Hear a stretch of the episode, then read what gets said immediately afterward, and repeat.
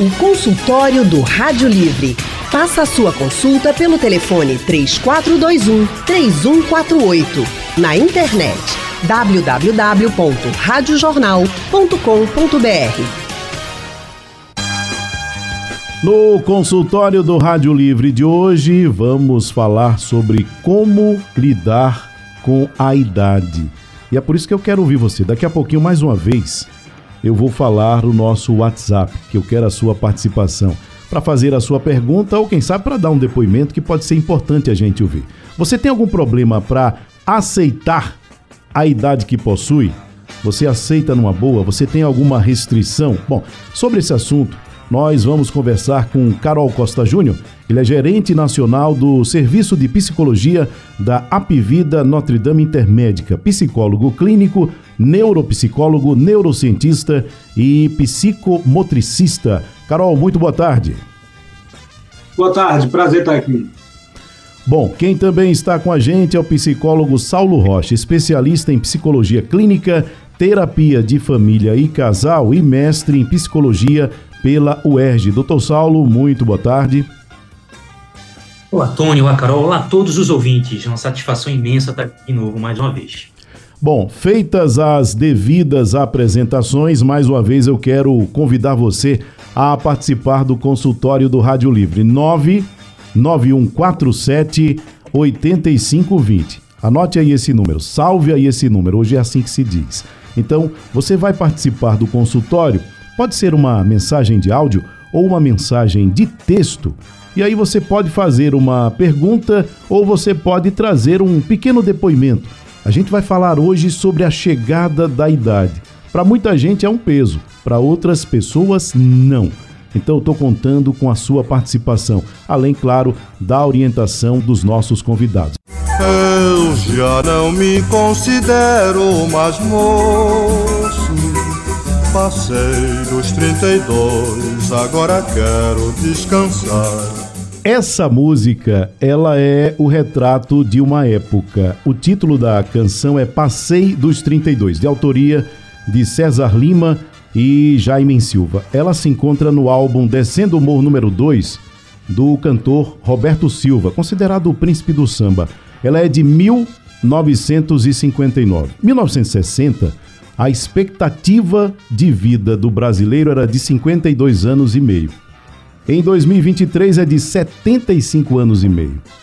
Um acréscimo de 23 anos nesses 64 anos que separam o ano em que a música foi lançada e o ano em que estamos vivendo.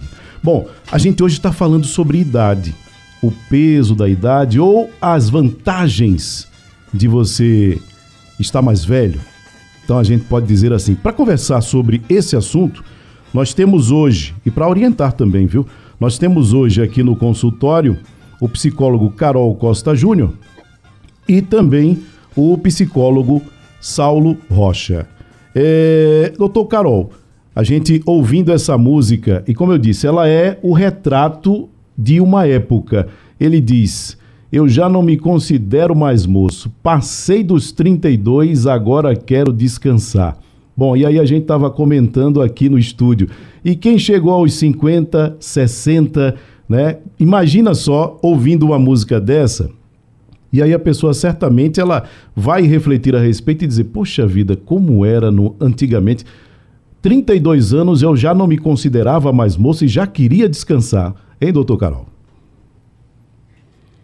Pois é, obviamente que os tempos mudaram, né? A sociedade na época, quando a música aconteceu, era uma, obviamente hoje a sociedade é uma outra, e existe sim uma cobrança, não só do próprio indivíduo, né, buscando essa jovialidade, ou até essa forma de produ produtividade e proatividade, embora a, a, a idade esteja avançada, ele quer sempre se mostrar funcional. Além disso, há um apelo também na sociedade, desde uh, dos cosméticos, da vida saudável, há uma cobrança gigantesca que se pede que essa pessoa esteja bem. E quando a gente é, menciona estar bem, a gente fala não só de saúde mental, mas também de uma, uma saúde física, uma, uma saúde uh, onde ele está extremamente ativo uh, lúcido, uh, preparado para a vida em sociedade, com todos os desafios. Então, não é só uma questão de longevidade, é uma questão também de ele estar atuante na sociedade. E, claro, se espera que com o aumento da cronologia, ou seja, a vida vai passando, ele também vai acumulando experiências. E é claro que ele vai vendo o mundo de uma forma diferenciada. Aumenta a cobrança, ou seja, muda a sociedade, aumenta a cobrança e aumenta essa, essa resposta dele com o ambiente. Interessante é que, se quando, quando você nasce e é jovem, criança, você quer acelerar o processo para que você tenha a sua independência. É muito comum a pessoa adolescente. O que é que o adolescente mais fala? Não vejo a hora de sair de casa. Não vejo a hora de ter o meu momento, ninguém vai mandar em mim. Quando chega aos 18, ao que se, aí já o discurso é outro, totalmente diferente. Então a pessoa começa a ter experiências na vida, vai vivenciando é, situações, passando por todas as contingências da vida, e lá na frente vem aquele pensamento: será que eu fiz tudo que eu deveria? Será que realmente chegou o meu momento? Será que essa é a hora? E aí, com essa longevidade, que antes era os 32 anos, e agora já temos aí a própria medicina evoluiu tanto, né? a qualidade de vida, a alimentação mudou, que, que permite uma longevidade muito maior. E o que se quer hoje com essa longevidade? E isso que é o grande X da questão. Claro que tudo isso é muito subjetivo, mas que bom que conseguimos chegar a essa longevidade. Eu espero que não só a sociedade, como também o pensamento, a coisa mais intrínseca, aquilo que está dentro dele, também evolua tanto quanto. Doutor Saulo Rocha, é, o que, que a gente pode considerar que pesa mais numa pessoa quando ela se torna uma idosa. Eu sei que isso aí vai variar de pessoa para pessoa, e como disse o doutor Carol, é, existem critérios, claro, subjetivos, mas pesa mais a idade ou pesa mais, muitas vezes, o preconceito, doutor Saulo? Isso é muito interessante, sabe, Tony? E eu acho que você foi até muito feliz nessa introdução do tema que a gente está trabalhando hoje, né? Discutindo hoje quando tu, traz essa música. E como tu falou, uma música no final da década de 50. E tanta coisa acontece, e ultimamente eu acho que a gente tem vivido um tempo de tanta celeridade, de tanta velocidade em tudo, né? Quando a gente olha para a tecnologia, eu acho que de fato a gente consegue objetivar isso daí. É, 10 anos atrás a gente nunca imaginava estar três homens em lugares diferentes podendo conversar e transmitir isso em rádio a partir do seu aparelho celular ou a partir né, do seu próprio computador. Quanto a velocidade tecnológica ela traz isso daí. Mas eu trago isso, sabe, Tony, como pano de fundo para resgatar a tua música, que essa música ela foi feita no final da década de 50, onde a idade média né, daquele, daquele, daquele homem, aos 32 anos, ele já estava se sentindo velho né? Mas esse é um dado muito significativo, sabe? Porque em 1940, a expectativa do brasileiro era 45 anos. 45 anos. 1940, uma pessoa vivia até os 45. Então, sim, né? Dá para pensar que depois de, 30, de, depois de menos de 18 anos, 1958, alguém escreve isso, né? Que aos 32 é, já se sente cansado, que quer desacelerar. Hoje, quando a gente vê a nossa realidade, quando a gente enxerga o nosso tempo atual, na nossa realidade de 2023, a expectativa do, do homem não só duplicou, né? Mas hoje a expectativa do brasileiro é de 77 anos. Ou seja, em menos de, de 70 anos desse, de, desse leque temporal, a expectativa aumentou muito mais de 33 anos, né? Então é isso aí. Me parece que a cada vez a gente tem acelerado muita coisa e não tem se dado conta, né, de como é que é esse processo do que, que o envelhecimento é um processo natural, né, do desenvolvimento humano. E como o doutor Carol acabou de falar, né, que bom que as pessoas elas conseguem enxergar nessa idade. A tua pergunta é justamente o seguinte, Saul, o que que traz, né, quais são os fatores que mobilizam esse medo, essa fobia, né, é, que é o tema de hoje que a gente trabalha, né, que é a gerontofobia ou, né, numa linguagem muito mais popular, a velhofobia, para a gente poder entender de que fato se trata, que é justamente isso, esse medo do envelhecimento, o medo da decrepitude. E o Brasil né, é um dos países onde mais se tem esse medo. Foi uma pesquisa muito recente que se fizeram, mas de nove a cada dez brasileiros, né, nove brasileiros eles têm medo de envelhecer. Então é isso. Como é que eu me relaciono, sabe? Com os meus cabelos que vão caindo, estou olhando aí para o doutor Carol, os meus cabelos que estão caindo, como é que eu me relaciono, sabe? Com os pés de galinhas que vão criando em mim, com os meus cabelos brancos, como é que eu me relaciono, como o Tony acabou de falar, quando chego aos 50. A impressão que me dá, sabe, Tony, é que existe muito medo, porque também existe muita ansiedade sobre o novo, sobre o que é que vai vir para depois de determinada fase, depois de determinada idade. E a gerontofobia é justamente isso, é esse medo do envelhecimento porque com o envelhecimento vem também alguns elementos. Primeiro, a gente sempre tem, a nossa sociedade, me parece que a gente caminha para isso, a gente caminha para a deslegitimação do espaço social e coletivo do idoso, onde cada vez menos a gente vê idoso partilhando esse espaços, a gente vê cada vez menos a, a, mão de obra produtiva dos idosos sendo algo que é possível, porque, pelo contrário, a gente parte de estereótipos e preconceitos básicos, né, que o idoso é aquela pessoa que deve ficar em casa, é aquela pessoa que não deve fazer mais esforço, é aquela pessoa que só deve agora aproveitar a vida e ficar assistindo televisão, quando não. Muitos deles, eles querem continuar produzindo, porque a produção também é um dos mobilizadores de sentido da própria vida. Então, a gerontofobia é isso, né? São esses elementos que são em parte social, em parte são as crenças limitantes que são incutidas em cada um e partilhadas por esse todo, que vai colocando esse lugar da velhice como um lugar feio, como um lugar improdutivo, como um lugar frágil, como um lugar de pouca tutela, porque às vezes a família começa a dizer: pronto, agora não você não vai poder mais sair de casa, não vai poder mais tirar o seu dinheiro no banco, agora papai e mamãe não vai poder namorar. É como se de alguma forma a nossa sociedade infantilizasse o poder ser do ser idoso. Né? E é interessante porque isso é um paradigma muito pueril, é muito frágil sustentar isso. Eu atendo algumas idosas que, rapaz, é uma maravilha, sabe? É, vão, passeiam, viajam, curtem os netos, namoram, sabe? Tem uma vida sexual ativa. Então, de alguma forma, é muito importante até esses espaços para a gente poder é, é, flexibilizar crenças e desconstruir isso, que é uma realidade muitas vezes cruel frente a essas pessoas que são idosos e que merecem, sim, tanto visibilidade, quanto respeito, quanto inserção social e quanto uma escuta sobre o seu poder ser e todas as coisas que ela ainda pode colaborar, como sabedoria e como tantas outras coisas que hoje, né, é, é esse, esse ditame que a gente vive, que é o imperativo da juventude, que o doutor Carol acabou de falar, né? onde o que é belo, o que é bonito é o corpo jovem, é, é, é, é, e aí por isso que a gente é o país onde mais se faz plástica no mundo, né? isso é um dado muito interessante, mas também muito preocupante, e justamente parte disso. Como é que eu lido com essa decretude, com o fato de que tudo, até a vida, um dia terá fim. Como lidar com a idade? É sobre isso que estamos conversando no consultório do Rádio Livre de hoje com os psicólogos Carol Costa Júnior e também Saulo Rocha. Doutor Carol, é, existem aquelas situações, e aí certamente são coisas que vocês presenciam no dia a dia, no consultório, ou de alguma forma acabam é, se deparando com essas situações. Aquilo que faz parte do, digamos assim, do pensamento do idoso em relação a si, mas tem muita coisa que acontece fora, que acontece no dia a dia, eh, ao redor daquela pessoa, que impactam.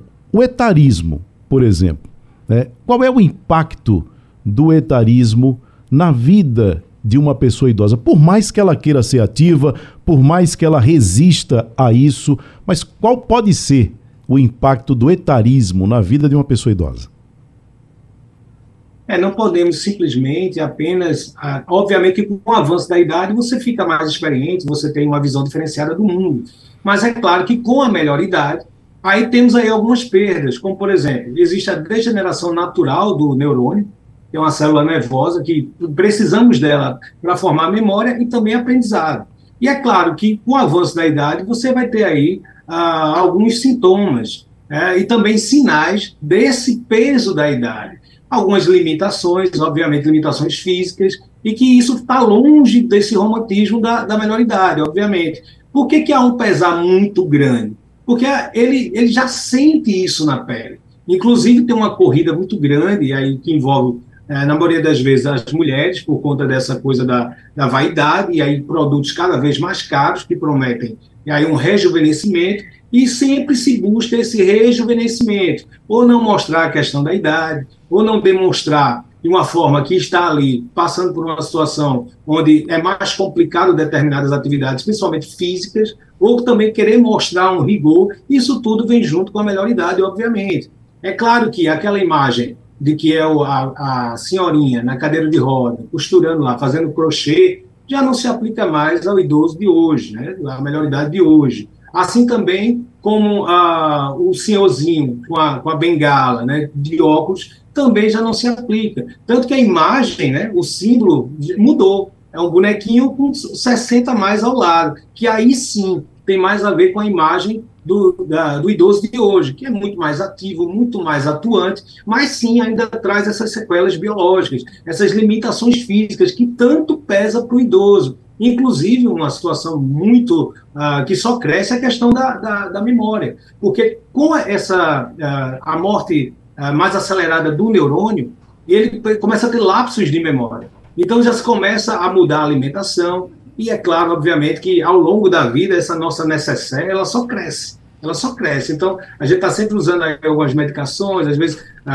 dor de cabeça, mas aí vai chegando na melhor idade e você tem ali remédio de hipertensão, não só de dor de cabeça, mas também é, calmantes, meio mundo de, de, de, de remédios, que isso vem junto com a melhor idade. E é claro, essas limitações fazem parte da vida e biologicamente e também psicologicamente falando, essa proximidade com a finitude, ainda bem que a natureza pensou nisso, ela também vai trazendo um certo conformismo no idoso. Como?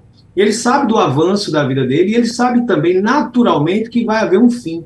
E, naturalmente, ele vai começando a, a aceitar essa finitude. Por quê? Porque, biologicamente, ele já é predisposto a isso. Imagine que essa pessoa vai levando a vida e vai, vai se aproximando do momento de finitude, um avanço muito grande da idade, mas com um pensamento de 15, 20, isso não confere com a idade. Por quê? Porque na maioria esmagadora das vezes, ele já tem ciência do próprio momento de finitude. E, naturalmente, ele começa a assimilar, mensurar, ele começa a ter uma atividade mais voltada para esse momento da, da, finitude, que é buscando mais a segurança. E muitas vezes ele vai dizer: Ah, isso aqui eu já fui bom nisso, mas agora, com o avanço da idade. Não quer dizer que ele chegou ali naquele momento, vai ficar ali encostado na, na cadeira, não, mas ele sabe das limitações dele. O que a gente vê hoje em dia é um aumento muito grande da procura em clínica, né, no setting terapêutico, de idosos que estão passando agora pela síndrome do ninho vazio, que é aquela coisa de ver todo mundo sair, saindo de casa, porque para que se forme uma família, uma deixa de existir. Então, é, muitas vezes, esse idoso ele fica mais isolado, e isso ele sofre bastante. É claro que eu estou falando de casos e casos, né? Estou generalizando.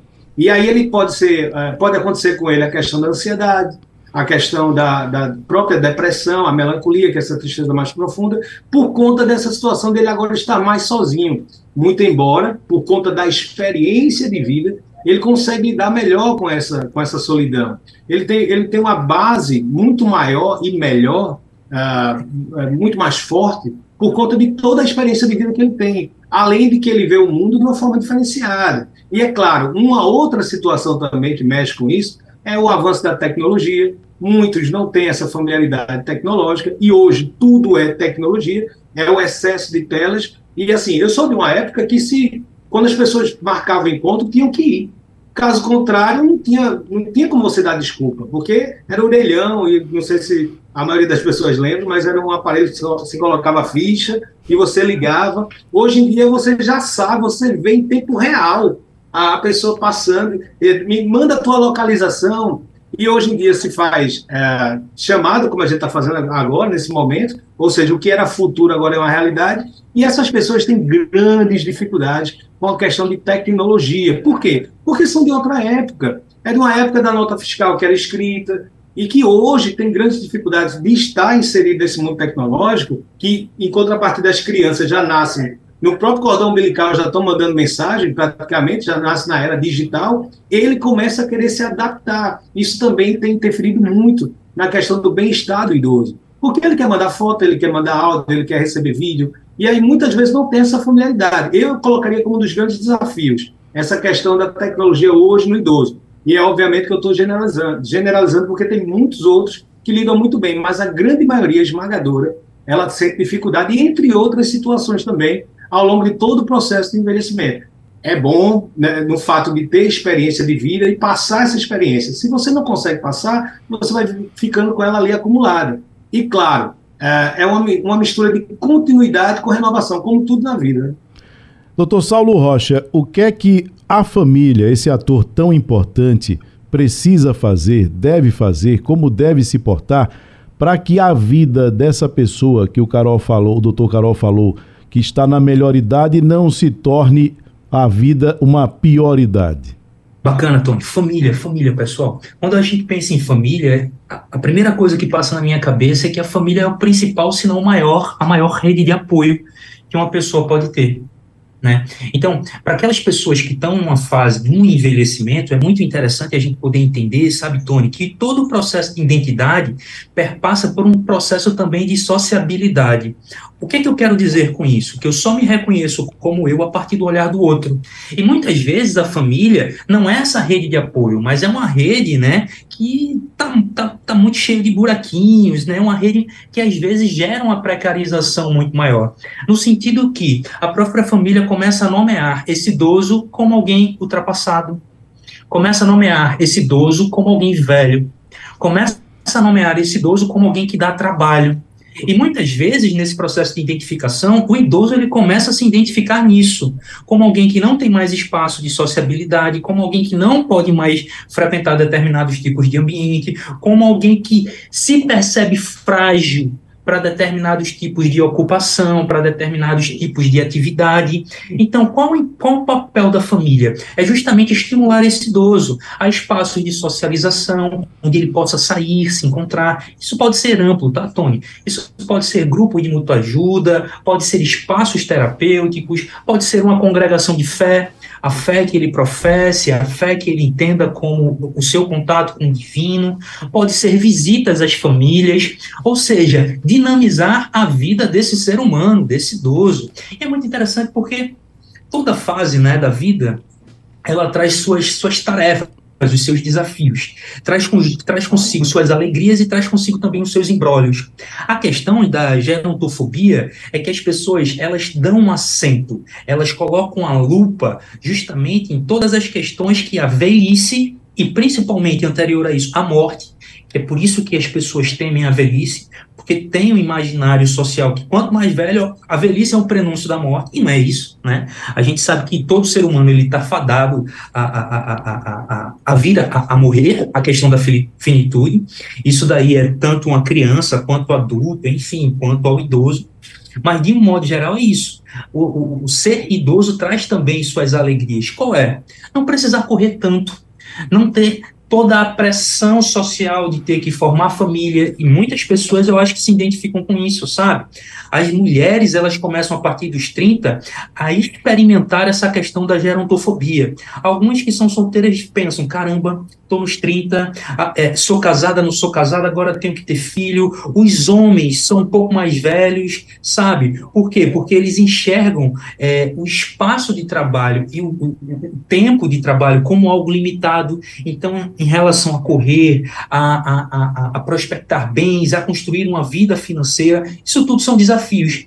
Na fase né, da, da, do, do ser idoso, os desafios não são esses. Então, ela pode, ele, eles podem ter uma vida mais cadenciada, uma vida mais saudável, uma vida em que eles possam voltar a olhar para as questões que são de fato essencial que é família, muitas vezes que são os netos, que são as relações né, é, é, familiares, que são as relações amorosas, o quanto disso são espaços também de atribuição de sentido. Muitas pessoas, é, eu tenho um filho de três anos, sabe?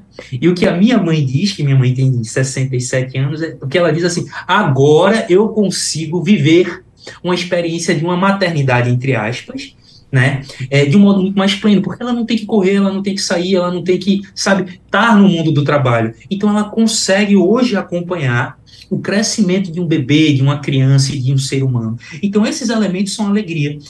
O, o, os embrólios é justamente isso, né, que o Carol acabou de falar. São as limitações físicas, são as questões das possibilidades de doenças crônicas, é esse afastamento do mundo, do trabalho. E o interessante, pessoal, é isso. Quanto mais as pessoas elas desenvolverem a psicoplasticidade, quanto mais elas forem permeáveis é, a, a, a possibilidade de serem flexíveis diante das mudanças, muito melhor ela, ela vai lidar com essa questão da síndrome do ninho vazio, né? Por exemplo, se eu entendo que a vida ela é fase, se eu entendo que a vida é um devir, se eu entendo que a vida ela não é algo estanque em si, mas elas são etapas que a gente vai vivendo, vai se adaptando e vai é, é, é se moldando a elas, mais fácil a gente consegue também elaborar todos esses elementos e todas essas condições que são próprias do existir.